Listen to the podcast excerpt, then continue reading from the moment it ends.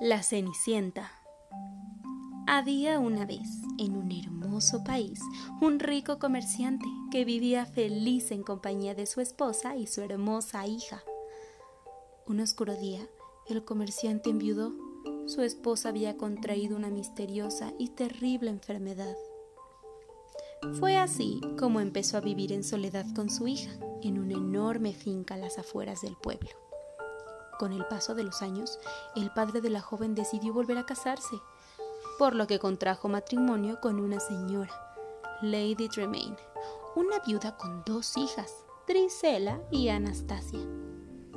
El padre de la joven murió de forma inesperada y esto selló su destino. Lady Tremaine era una mujer muy cruel y egoísta. Solo deseaba el bienestar de sus hijas y odiaba a su hijastra porque era más bonita obligó a la joven a trabajar hasta el cansancio. Tanto trabajó que su nombre pasó a ser Cenicienta, pues sus ropas siempre estaban llenas de cenizas de la chimenea. La pobre Cenicienta era la sirvienta de su propia casa, era humillada y maltratada. Pero no por eso dejó de ser gentil. Su amabilidad la hizo convertirse en amiga de los ratones y los pájaros que vivían cerca de la casa.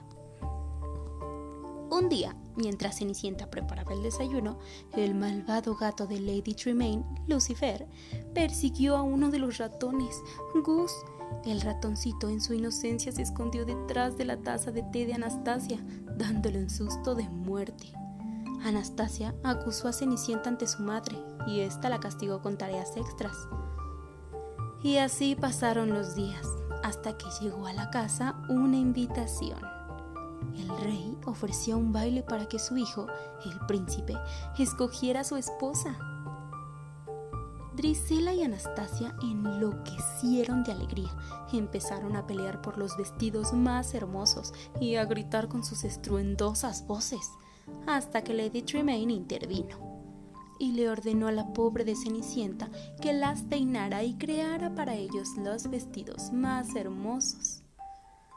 Ay, si lo hago, ¿podré ir?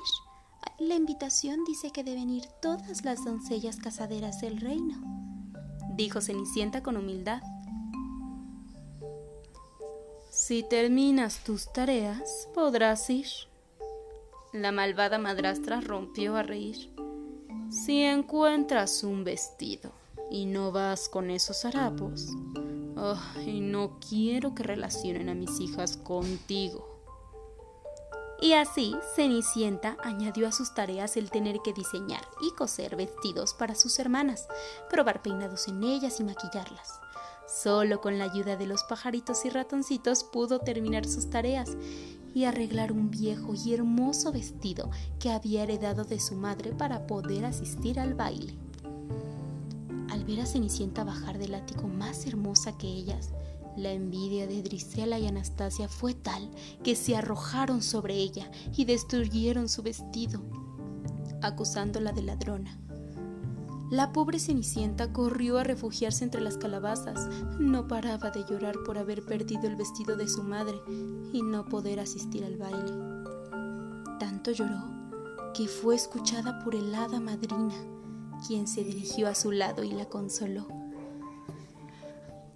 Puedes ir al baile, pero debes regresar antes del término de las doce campanadas que anuncian la medianoche, advirtió.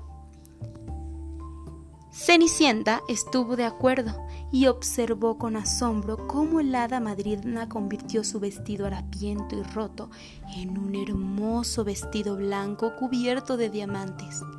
El hada también le dio dos hermosas zapatillas de cristal. Como faltaba un carruaje, el hada madrina transformó una calabaza del huerto en uno. Los ratones los convirtió en caballos, al caballo lo convirtió en cochero y al perro en un lacayo. Así, Cenicienta acudió al baile, donde el príncipe, cansado de tontas doncellas, se había negado a bailar con ellas, hasta que sus ojos se toparon con Cenicienta. Fue amor a primera vista. El príncipe la invitó a bailar y no se separaron durante toda la noche. Cenicienta se distrajo tanto que no escuchó el reloj. ¡Ay! Empezaron a dar las campanadas que anunciaban la medianoche. Cuando lo hizo, corrió fuera del castillo, dejando detrás una de sus zapatillas de cristal. Cenicienta llegó a la finca y descubrió que de su hermoso vestido solo quedaba una zapatilla de cristal. La escondió en su ático y esperó el regreso de su madrastra y de sus hermanastras. Mientras tanto, en el palacio, el gran duque informó al rey de la fuga de Cenicienta y que el príncipe había jurado casarse con ella. Lamentablemente, solo tenían en su poder la zapatilla de cristal, por lo que el príncipe debería casarse con la doncella, la cual le quedara tan delicada y fina pieza. Y así el duque empezó a recorrer todas las casas del reino donde viviera una doncella para probar la delicada zapatilla de cristal. Pero a ninguna le quedó.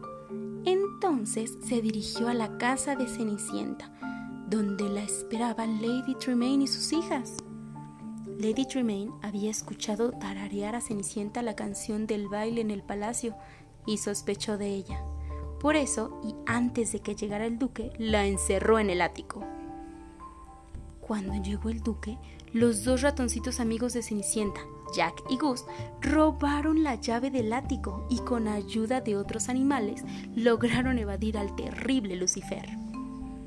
Las hermanastras de Cenicienta no habían logrado que sus pies entraran en la zapatilla y el duque estaba cada vez más desesperado.